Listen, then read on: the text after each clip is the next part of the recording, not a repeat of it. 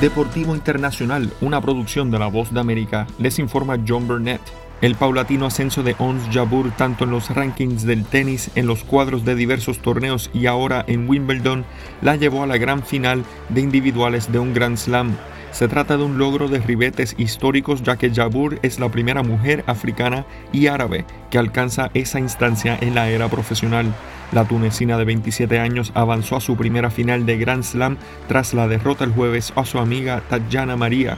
Quiero más, busco inspirar a muchas más generaciones. Túnez está conectado con el continente africano. Quiero ver más jugadoras de mi país del Medio Oriente, de África, dijo Jabur, quien se sentó en su silla y echó la cabeza hacia atrás tras la victoria más importante de su carrera. El sábado, Jabur, la tercera cabeza de serie en el All England Club, se medirá contra otra jugadora que se estrenará en la final de un slam, la kazaja Elena Rybakina. La decimoséptima preclasificada abrumó a la rumana Simona Halep, campeona de Wimbledon en 2019, en la segunda semifinal. Esta es la primera final de Wimbledon desde 1962 con dos mujeres que se estrenarán en la definición de un duelo de Grand Slam. Por otra parte, Rafa Nadal se retiró del torneo de Wimbledon un día antes de disputar las semifinales debido al desgarro de un músculo abdominal. Por desgracia, como se lo imaginarán, si estoy aquí es porque tengo que retirarme del torneo dijo el astro español durante una rueda de prensa en el All England Club el jueves. El dueño de 22 títulos de Grand Slam tenía previsto enfrentar a Nick Kyrgios por una plaza en la final. Kyrgios, por su parte, avanzó a su primera final en una de las cuatro grandes citas del tenis. El australiano se medirá contra Novak Djokovic o Cam Norrie por el campeonato el domingo.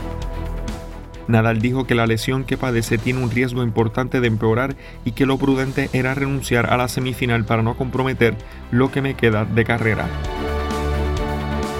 Y en Rusia, la basquetbolista estadounidense Britney Griner se declaró culpable por posesión y contrabando de drogas en su juicio en Moscú, pero dijo que no tuvo intención de cometer un delito, informaron agencias noticiosas rusas.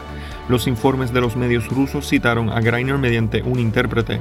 La bicampeona olímpica señaló que actuó involuntariamente por empacar apuradamente. Greiner fue detenida en febrero en el aeropuerto Sheremetyevo de Moscú, luego que le encontraron cartuchos para vapeadores que contenían un aceite derivado del cannabis en su equipaje. El juicio de la jugadora del Phoenix Mercury de WNBA comenzó la semana pasada en medio de pedidos al gobierno de Estados Unidos para que redoble las gestiones para lograr su liberación.